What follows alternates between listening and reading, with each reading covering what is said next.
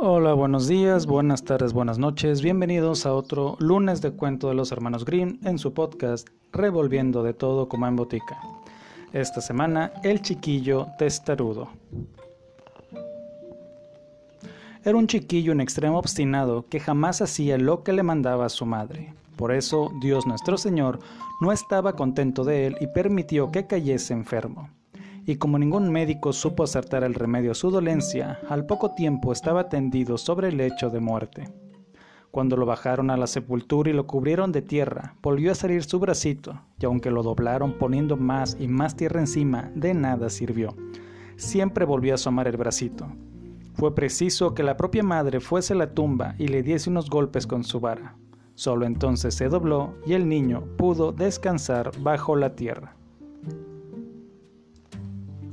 Ese fue el cuento esta semana, corto pero conciso. Acompáñenme en la siguiente y recuerden que si me siguen en Spotify no duden en dejarme sus comentarios. Hasta la próxima semana.